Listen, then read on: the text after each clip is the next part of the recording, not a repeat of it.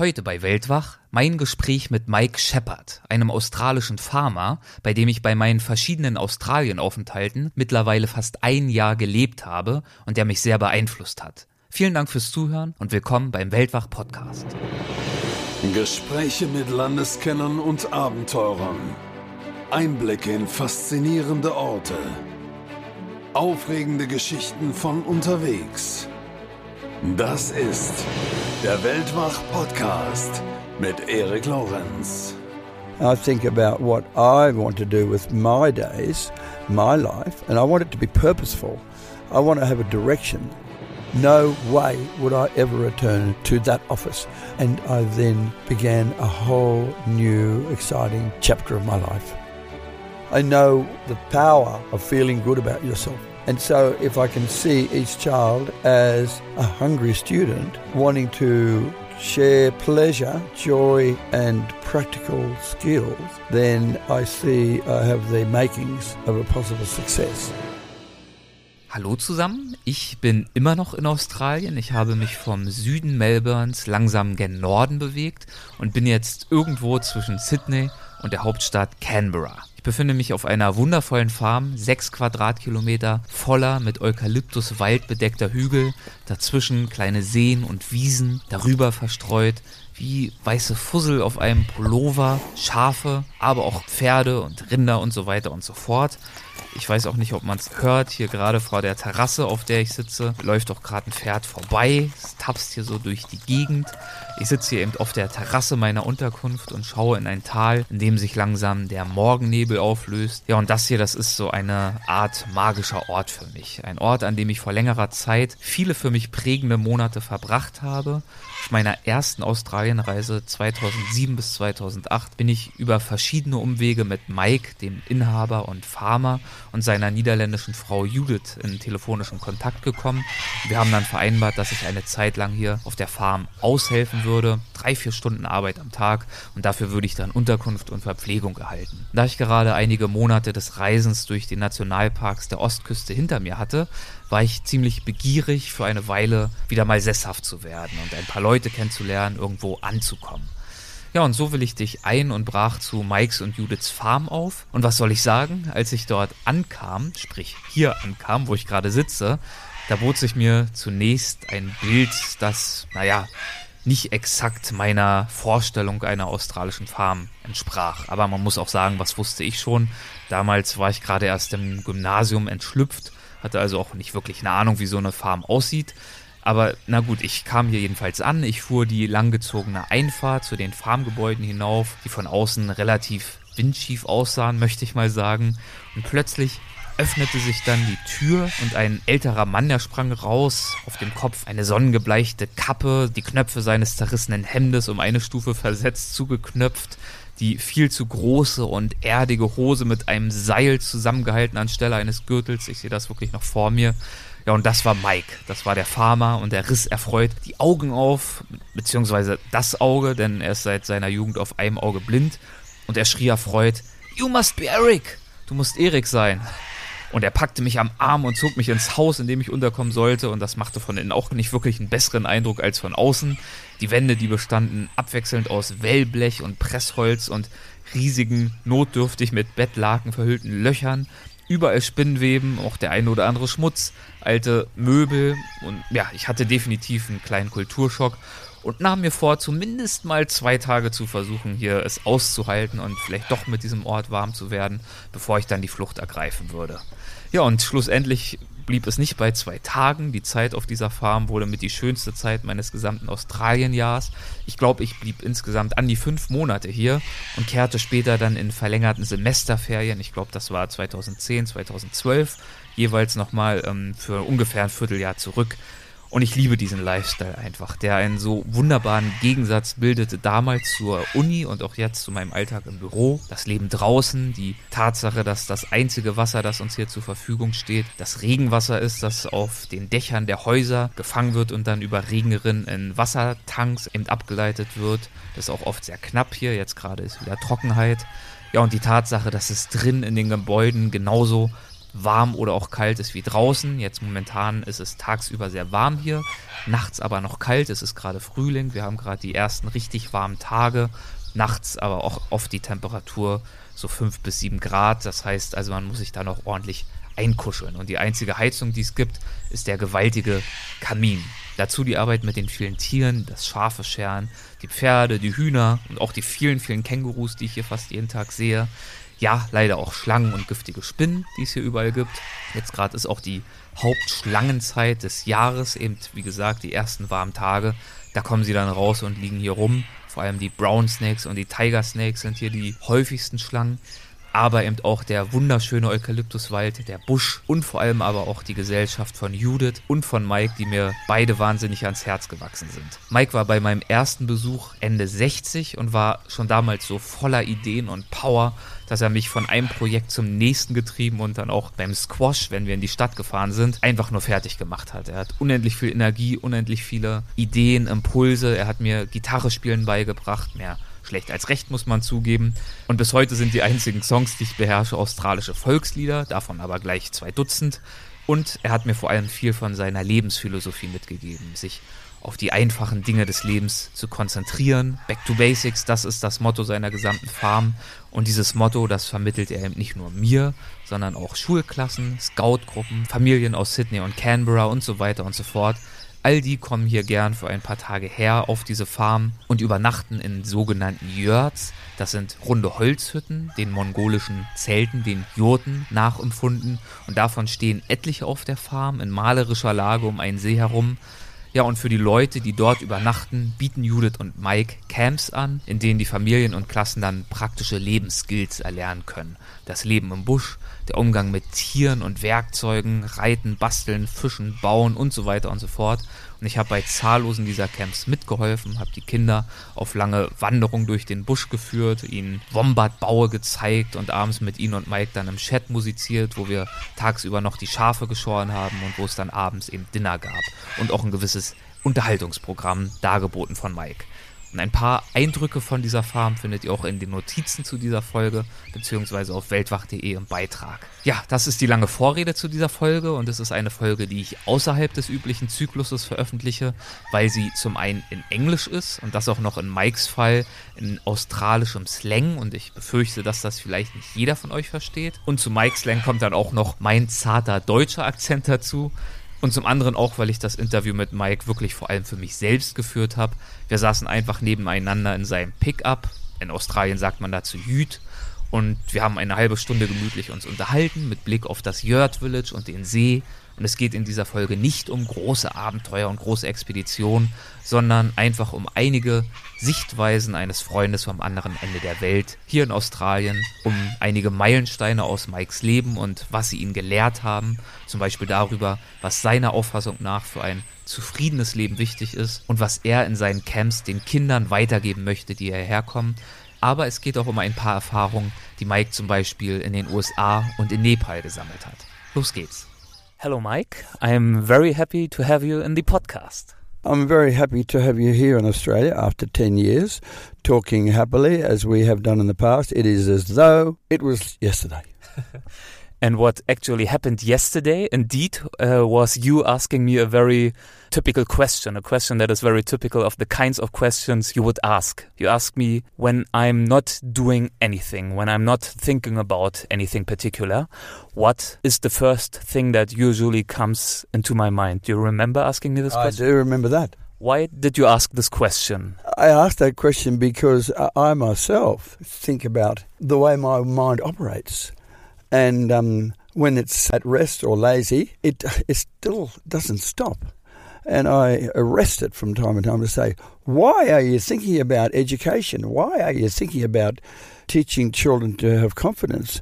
And the answer, of course, I will, know, I will know because it's to do with the fact that I was a child uh, 78 years ago uh, and have been in, inquiring about things ever since. So I want to make life valuable, interesting, and, and tantalizing on a farm such as the one I live on. So, is this usually the stuff that you think about yourself in these moments? Yes, I think about. I'm a very selfish person, Eric. I think about what I want to do with my days, my life, and I want it to be purposeful. I want to have a direction, and that direction it doesn't want to be about electronics or mechanics. It doesn't want to be about astrology. It wants to be about uh, helping children get to know themselves and learn the value and the pleasure of self confidence. What do you think is the importance of having a purpose? I think the importance of purpose is you can be completely at odds with the world, lost. Um, mental difficulties will creep in where you don't know whether you're Arthur or Martha. And uh, we all, I think, need to have a purpose, have a reason, have a desire, have an intention to move in, in a direction that is compelling. And you've already mentioned what you consider to be your own purpose, teaching children and the skills of basic living skills here on your farm. Can you tell us where we actually are? Where is your farm situated and what does your farm look like? We are in the middle of an open paddock, 1,250 acre farm. So that's about six square kilometers approximately, six right? Square kilometers, close to Goulburn a, um, a popular country town, uh, 100 k's from Canberra in Australia, and uh, and we're looking at nature. We're surrounded by many, many animals asleep at the moment because they're nocturnal. You know, you've got the, you've got the foxes and kangaroos and rabbits and rats and snakes and whatever. We, you and me, we are in this quiet place, but I'm looking to to see how nature could bring life into the uh, lives of children under 13 as they come to spend time in the Yurt village, which is the actual spot where we stand. The village is made up of 20 roundhouses derived from the Mongolian tent. They are handmade. They have been made uh, over a period of time since uh, 1990 when I started building yurts in Australia, having returned from California. So, this is the village. This is where visitors come to stay. And my intention is to change their thinking, change their way of living, give them an inspiration, hoping that they go home happy. So the farm itself, it consists of a lot of nature, that's what you said. So it's covered in eucalyptus forests. It has plenty of little lakes, little dams, nice uh, waterfronts, a little creek that is going across the farm. And on the farm, that's what you mentioned. I just want to summarize it so that all German listeners really get it. You have a little village made of yurts. Yurts is the Mongolian roundhouse, the tent. And you turned this tent construction into a real wooden construction, a proper little house, right? And you put it here around a lake to do what with it? around the lake because, as a, an early experience of mine when travelling taught me that if cabins, cottages, or in my own case, the yurts, are touching the edge of the water, there will be a social connection between all those who join the camping facility. Therefore, you will see the yurt one, two, three, four, five, six, seven all around the water. And the object is for all those who enter to various yurts, whether they come from disparate places in Australia or whether they all come from a school, there is a valuable phenomenon, and that is that there's going to be a social connection between all those who live on the water's edge. They will be paddling canoes from one place, they may swim from one to another. The fact that they're all surrounding this central point means they will contact one another, possibly make friends, gain a lot of social interaction, and again, go happy, go home happy and wise. So the farm that you have created for yourself here is a pretty special kind of farm. And I guess this path to have such a kind of farm was not at all necessarily predetermined when you were a child yourself, right? So yes. how did you yourself grow up? Was it on a farm like this or completely different? It was different, uh, but there are certain similarities. My farm was a mixed farm with horses, cows, sheep, pigs, and a variety of activities. But it was a regular farm farm, a traditional farm, uh, uh, and the family of seven children uh, showed me the importance of working uh, with family members and with other uh, young people, uh, which I now, of course, move into the bigger public world where people, children uh, from schools and religious groups and uh, Cub Scout groups, etc., share time here and they, in a kind of family orientation, uh, see by role modelling valuable learning experiences. And uh, so my f- traditional family farm has been transformed into a social one with a public uh, invitation. It is uh, ra- everything is round, including the dam and the layout of the of the buildings. But um, the the substance of all this is the fact that I wanted to learn to be clever. I wanted to learn about tools. I wanted to learn to be practical. I knew what theory was, and I experienced much of it at school, but I didn't know how it was that um, I could become clever, open the bonnet of a car. I want to know how it works, open the toolbox. I want to know how the various tools can be utilized. And so that was my early uh, inquiry. And, um, and of course, it's never left me that desire to learn to be useful and clever. That's what I want to teach. And what did your parents on your own farm where you grew up teach you that you still take into consideration in your own life? Well, there were many things beyond the tools, uh, Eric, and uh, they, they were social, social and, and also personal, and even maybe you could say even spiritual, where um, I learnt the need to relate to other people I learnt the need to communicate well with other people because I found in the early days that it was always more productive when you work with somebody you can communicate well with. So, my mother taught me that it was very important to take an interest in the people around you, no matter where you live. And that, of course, started from the family and all the idiosyncrasies and personal differences. So I, I know now it's very important. Your work will be enhanced by the people who do it and the relationship they have developed with one another.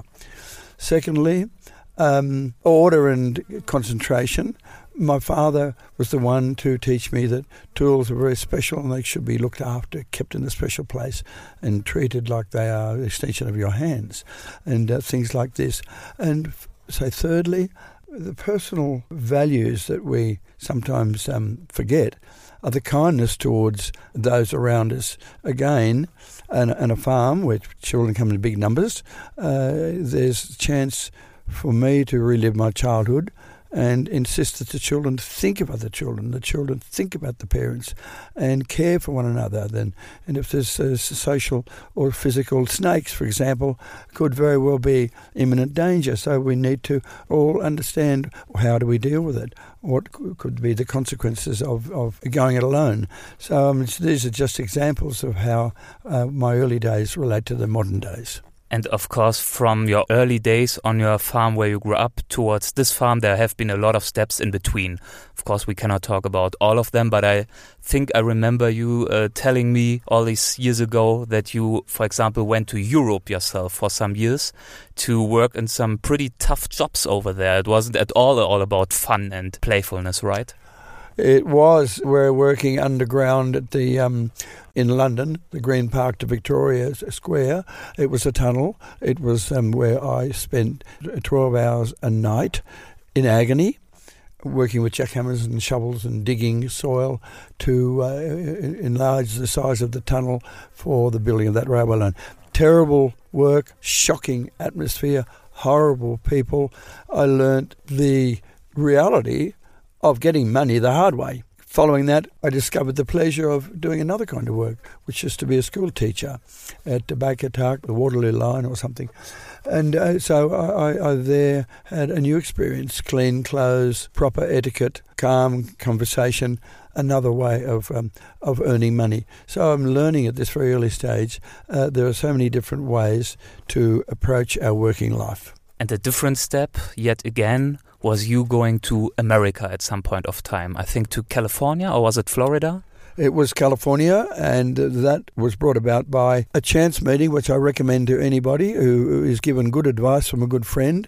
Go to Esalen Institute, Mike, said Larry, a lovely American visitor who came into my life. So I'm going to America on long service leave, having left my government office, which was necessary in my life.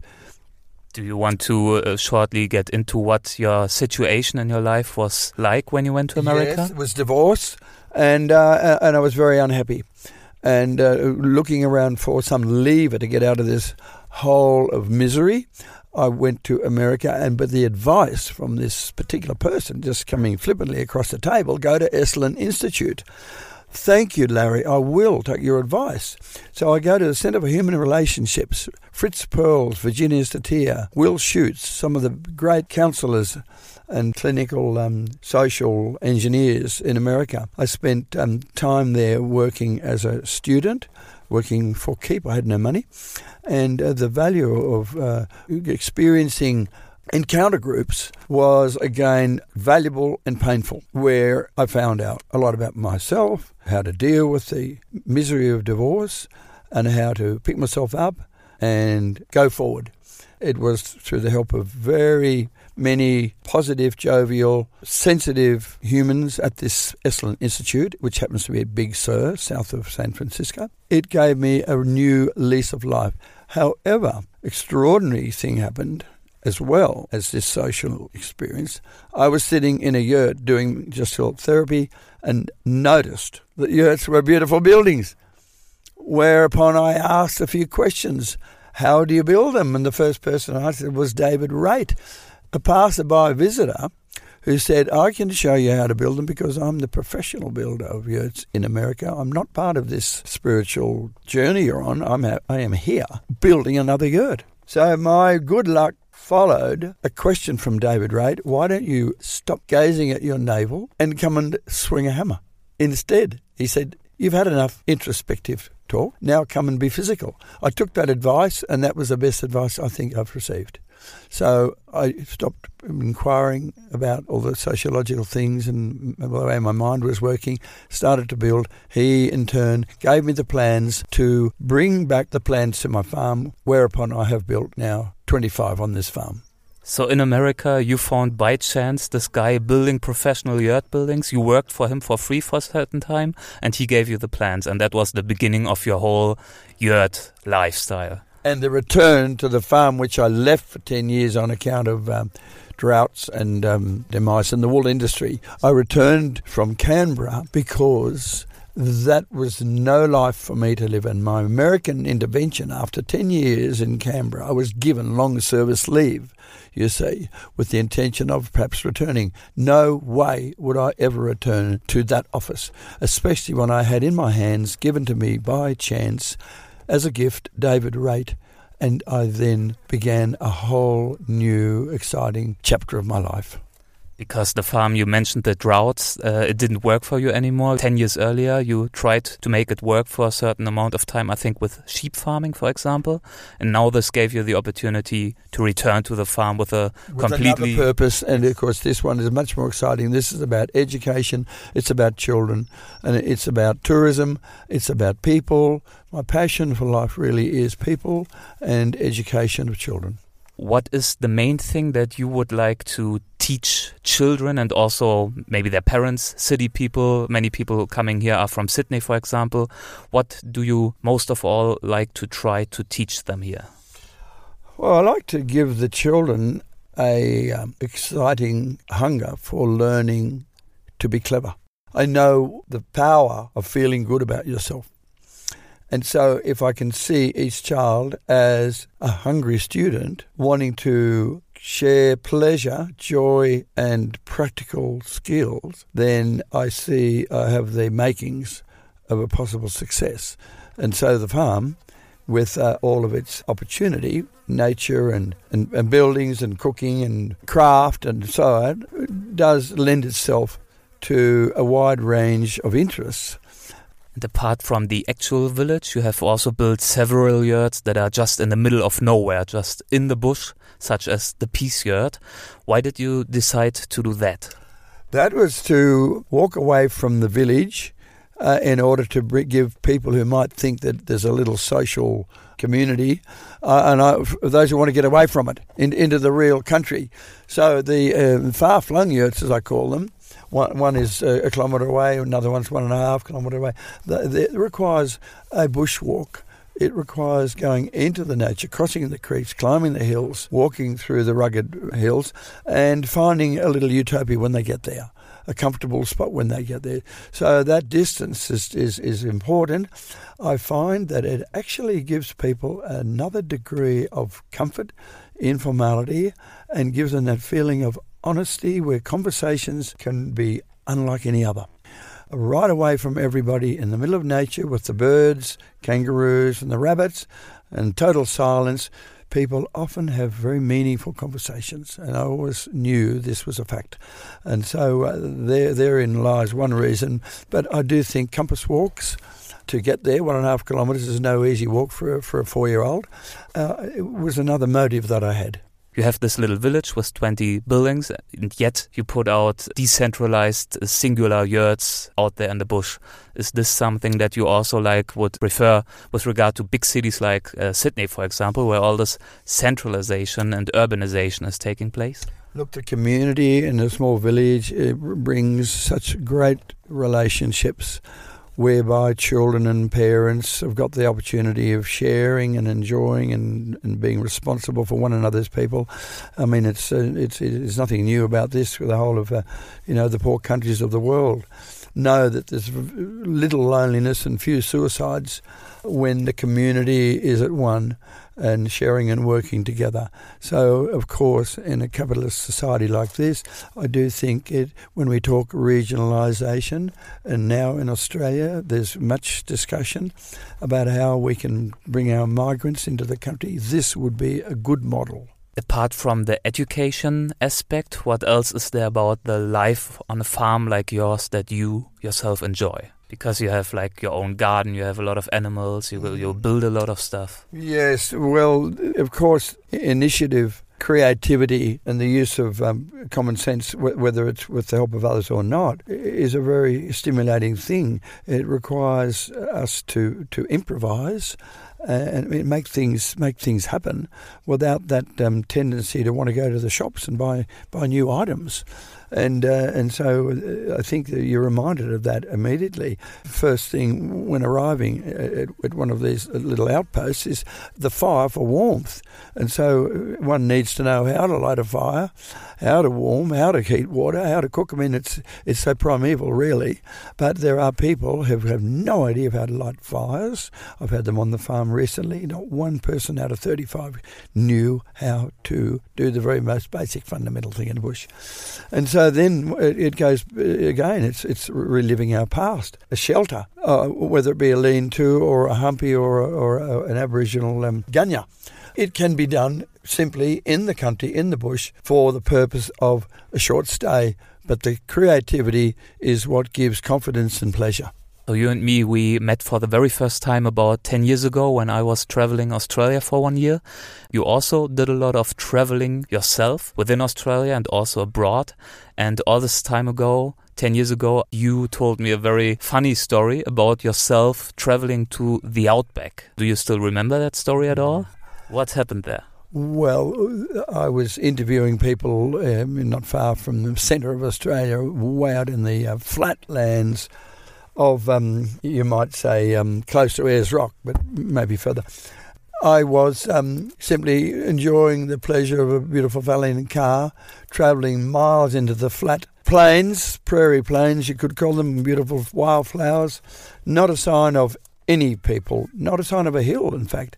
So it was so unique, I had to stop the car to just recognise where I was in the world of today with Beijing overcrowded, not to mention London, Brazil, and whatever. I'm thinking this part of Australia is so special and unique. So I turn the motor and start walking and think how lovely it is, total happiness, until I start to think, what if, what if, what if the car doesn't start? And of course, there's no reason why I should have even thought of that, but my mind played a trick. So I get into the car to drive, knowing in my mind there was never going to be a problem. But it actually made a strange sound rum, rum, rum, rum, rum, stop. And I looked at myself in the mirror. No, this can't be right. This cannot be, it simply can't be right. No, no, no, it's not possible. So I get out of the car and uh, repeat the exercise. This time, there's no tricks. It'll start straight away. Turn the key, rum, rum, rum, rum, rum. It died again. I think, oh my God. Oh my God. No, I'm not. Is, is this a force, foreseeing prophecy? What is this? I can't believe it. I get out of the car. I'm starting to, I'm starting to shake. I'm starting to worry. I'm starting to think it couldn't be a worse place than Australia. The mail car only comes past once every seven days. At worst, I'd be waiting in that car for seven days. No, I couldn't live for seven days. I couldn't. I'd die. I'd commit suicide. I couldn't stand it. So I get out of the car, walk around, again, refresh my brain. This thing's going to start. There's nothing wrong with it. It's a perfect car. It was always been. Start the car going, rum, rum, rum, rum, rum, stop again. Now I'm in deep shit. I'm in real trouble. Just in the middle of the outback, no water supply, nothing. No water. And yes, there was a banana in the back seat, and there might have been a few drops of water in the in the water bottle. But I was now starting to really, really worry. What, what, what am I going to do? I have no idea. So the darkness was about to set in, and I think about um, blocking the road. Even though the mail car, at worst, comes every seven days, I'm expecting there must be another car on this road. I blocked the road. I put half a tree across the road that way. I put another half a tree further down, thinking that when I'm asleep, if a car comes, there's no way uh, I will miss that person. Little did I realise that panic had set in. I couldn't sleep. No chance. 12, midnight, still nothing. Worried, sick. Think about my loved ones, my family, my children. I think I'm going to die. I think that the worst things. Tell my brain to stop playing tricks. Who are you? Where are you? Show a bit of courage. And I'm going to pieces. And finally, I hear a little sound like a, a wasp in the back of the car. And I think, no, no, no. It sounds like a it's a car, it's a vehicle. It's a vehicle. Yes, it is. But it's probably 100 kilometres away because we're in a clear, clear, flat stretch in the middle of the night, the moon shining, no sign of any lights. Half an hour later, it's getting a bit louder, and I think, oh my God, it's coming. Oh, it's coming this way. Will it take my road? It'll have to. There's only one road. so I'm waiting again. Yes, I can see a glow. Is it the sun? Is it the moon going down this? No, it's the car. Yes, it's getting louder. I'm starting to get excited. I'm jumping up and down. He's going to be here shortly. Oh no, I'm not going to die. I'll see my family again. This will be terrific. Four minutes away, the light's getting closer. I can see him coming. He's getting closer. He's five kilometres, four, three, two. He stops the car.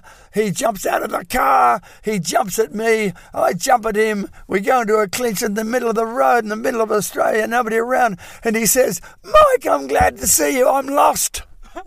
he was lost? Yes. I said, Fred, I'm glad to see you. My car doesn't drive me anywhere. And so we're in this embrace for five minutes. He said, Oh, I would have died without you because I didn't know where I was driving. And I said the same thing. And he said, We said, Right, we're going your car. I know where to drive. Let's go to the nearest pub. so we went to the nearest pub at a place called Oodnadatta, I think it was. We go to the pub and we get drunk. The pair of us get so drunk, I crawled out on the all fours into the arms of a policeman. And the policeman said, Hey, what do you think you're doing? Get out of the police station. We're going to arrest you. And so I'm so drunk, they pick me up, take me down to the police station, and they ask all these questions, and they tell them the truth. They say, Look, I'm honest, I'm a non drinker. Uh, and, I, and, I, had no compass, and uh, the story I've just mentioned. And they said, Well, you're very lucky that we're good policemen. We'll let you off, and uh, we, will let you uh, go free. Tomorrow, I've no doubt you'll find your way back to fix the car. And we went back to the car next day. That's my, my new friend and me went back. And as recommended by one of our friends in the hotel, it will be, it will be, it will be a single 10 cent fuse that broke on the panel and the electrics, and you will replace that 10 cent fuse and you will be able to start your Valiant and drive on. And that is the end of the story. So this little tiny thing, the fuse, yeah. almost cost you your life. Yeah. But then destiny brought destiny you brought this me. guy named and also, Fred. Also Fred. Yes, that's right. Yes. So, so you could say one of life's many stories. we all have stories to tell. We have to reserve those times for when we're around the fire, and we should just tell stories and not necessarily try to work out what's happening in politics or what's happening in the world just tell stories for fun.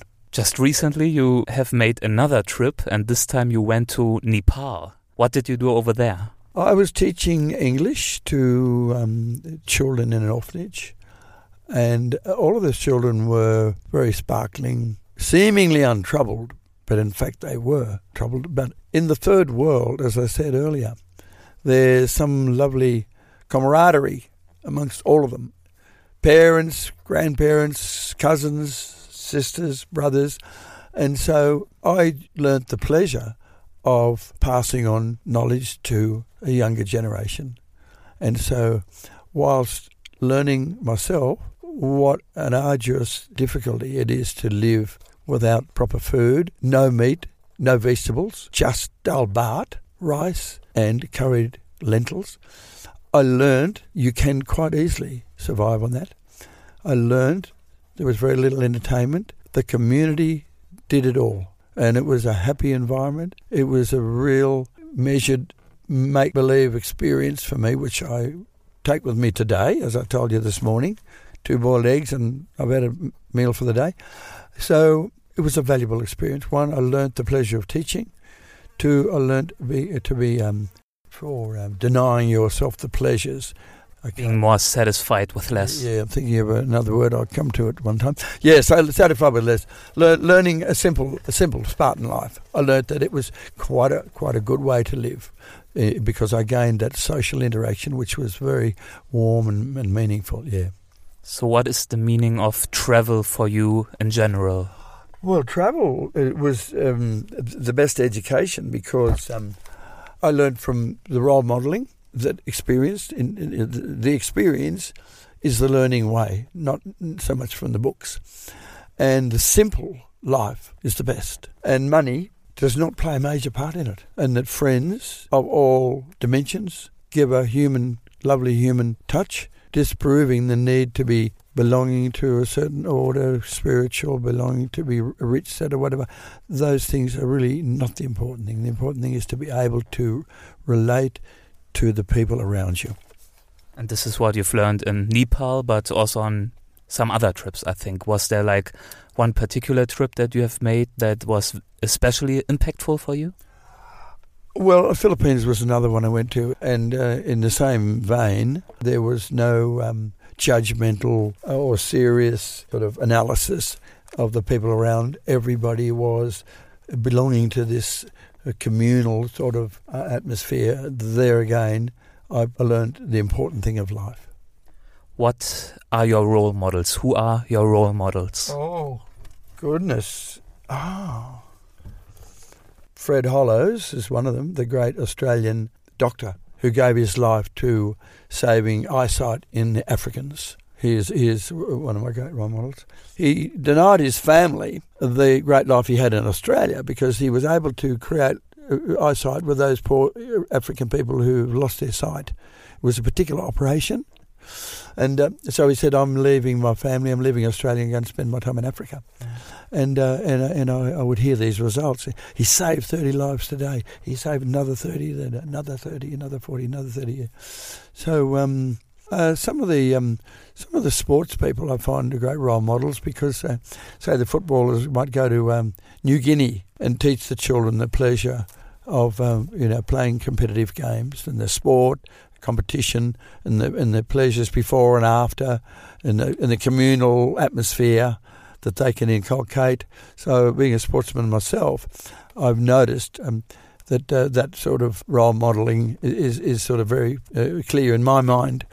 Is there a person in your own life that has greatly influenced or inspired you? Oh well, yes. Um, John Watson was a one-armed elderly sheep farmer. Sheep farmer. Yes, at, at Wollogorang out of Goulburn.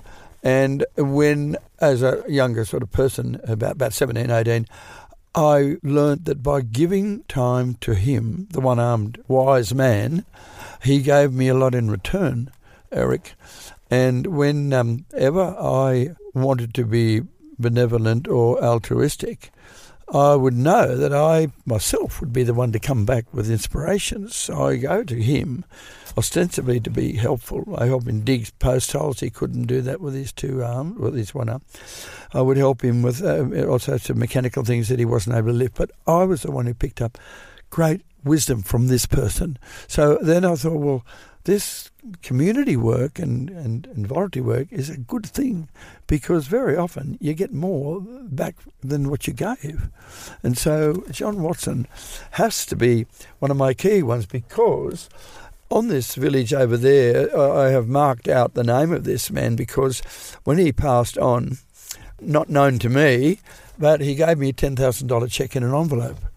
And so it enabled me to build the first yurt and start this very program that we've been talking about for the last half hour. So the, the, the answer is John Watson, the older man. He was my sort of model. If you could give your 20 year old self an advice, what would you tell yourself? I would certainly spend time, uh, you know, working for others in a, in a voluntary basis, as I just pointed out, because that is a great way to learn. And and I would tell myself to continue to be um, interested in people, the very thing that my mother taught me in life, to take interest in every single person, no matter who they are. And I do think that uh, if you can um, work together, it is so much more powerful than working alone. And so the the secret to getting work done is numbers and communication. And that's how you can, you know, actually pointing to the various things going on here, that is how it happened. It wasn't the fact that I had any particular skills or brilliance, but it was the fact that I understood those techniques or those um, social norms that we've just been discussing. Okay, to finish up, I would like to try a little game which works in the way that I give you the first half of a sentence mm. and you finish the sentence with whatever comes into your mind, mm. if something should come into your yeah, mind. Yeah, yeah, To lead an intense and rich life, for me, means to. To give and to care and to be positive in a jovial way. A successful day, to me, is is when I come home tired, satisfied from one or a number of achievements which I had set out the night before as planned for the day ahead. What I consider to be one of my greatest successes so far is to engage the interest on this farm of the younger generation. I find it hard to. I find it hard to talk about myself. Really? really? Is that true? so you've trapped me in this car, and I've been unable to get out. I haven't had a chance to have a drink. I can't get out. I desperately want to go to the toilet. You've trapped me in here, and doing something that I don't particularly like to do is to go over the things that we have uh, that I'm proud of, or talk about the things that that uh, I'm I'm successful at. That I find rather rather uncomfortable. Why? No, just um, Oh, well, I know myself so well, and I don't know uh, all those things around me. So I, I just reiterating what I already know, and so you enunciating. Pre- I don't see that any. Uh, uh I, uh, look, I find that hard to answer. You you prefer to ask questions yes. and to learn this way than to. Yes. Yeah. Yes. Okay, yes. we're almost done anyway. Yes. So music for me means to Oh, music for me is it, for me means light-hearted pleasure, a refreshing move into a um, happy mental state of mind. Yeah, state of mind. Yeah, oh, something yeah. like that. Mm-hmm. Yeah, that's what music does for me. Yeah. If I were the Australian Prime Minister, I would. I would give more part-time jobs to people so that we had full employment, and I would not be, you know, um, denying the the the younger generation straight out of school that opportunity. I would make sure they had work immediately they leave school. Happiness to me means laughing. And the last question, when I think about the future, oh, that's already it. um, sorry, when I think about the future, well, I, I think about my ability to sustain the things I'm doing and um, think about the importance of making it happen where it is not as easy as it used to be. So I, I, I have to work on strategies that will give me the necessary energy and the necessary mental bright optimism. I have to work on that. That if I don't work on that, everything gets to be harder, and, and already it is getting harder. So I have to try harder and use some of my uh, techniques learned whilst playing sport. You have to you have to go right to the end. You have to you have to find courage. Courage is a very big word in my life. It takes um, mental muscle, and uh, I, I, think uh, more than ever I have to call upon that mental muscle to continue to do what I want to do, and that way I've got the purpose that is needed. Mike, thank you very much for taking the time, even though I know you're very busy with all the activities and to dos on your farm all the time. I mean, you have been planting lettuce uh, yesterday evening at 10 o'clock at night, I believe, with your head torch on. Yes, and pumpkins today. so, this is going on, all this farming is going on uh, next to all the kids' camps and the educational side of things. Yes. So, keeps you busy. Yes, well, I want to make it interesting, uh, Eric. I don't like boredom, and there's a tendency after 25 years for things to be bored. So therefore, it takes a little bit of uh, concentration. And talking to you rem- reminds me, and this interview was good because it, it reiterates a lot of the things that I've said and thought in the past, but not actually spoken. So um, thank you. Thank you very much. Looking forward to the last few days with you here on the farm. That's great, Eric. Bye-bye. That's great.